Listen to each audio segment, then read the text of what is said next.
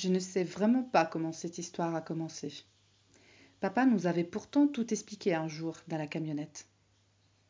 Vous voyez, au Burundi, c'est comme au Rwanda. Il y a trois groupes différents. On appelle ça les ethnies.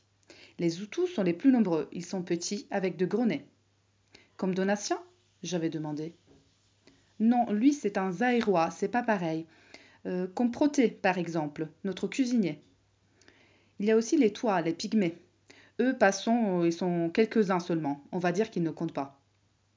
Et puis, il y a les Tutsis, comme votre maman. Ils sont beaucoup moins nombreux que les Hutus. Ils sont grands et maigres, avec des nez fins.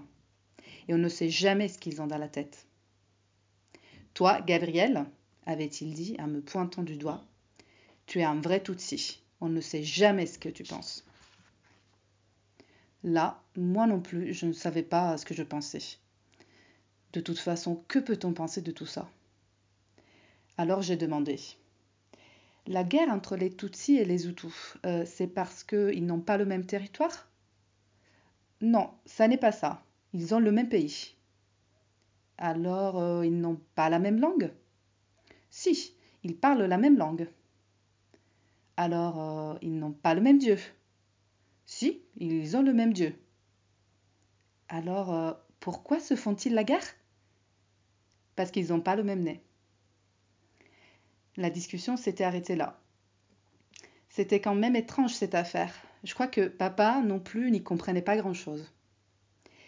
À partir de ce jour-là, j'ai commencé à regarder euh, le nez et la taille des gens dans la rue. Quand on faisait des courses dans le centre-ville avec ma petite sœur Anna, on essayait discrètement de deviner qui était Hutu ou Tutsi. On chuchotait. Lui, avec le pantalon blanc, c'est un Hutu. Il est petit avec un gros nez. Ouais, et lui là-bas, avec le chapeau, il est immense, tout maigre, avec un nez tout fin. C'est un Tutsi. Et lui là-bas, avec la chemise rayée, c'est un Hutu. Mais non, regarde, il est grand et maigre. Oui, mais il a un gros nez. C'est là qu'on s'est mis à douter de cette histoire d'ethnie. Et puis, papa ne voulait pas euh, qu'on en parle. Pour lui, les enfants ne devaient pas se mêler de politique. Mais on n'a pas pu faire autrement. Cette étrange atmosphère enflait de jour en jour. Même à l'école, les copains commençaient à se chamailler à tout bout de champ en se traitant de Hutu ou de Tutsi. Pendant la projection de Cyrano de Bergerac, on a même entendu un élève dire Regardez, c'est un Tutsi avec son nez. Le fond de l'air avait changé. Peu importe le nez qu'on avait, on pouvait le sentir.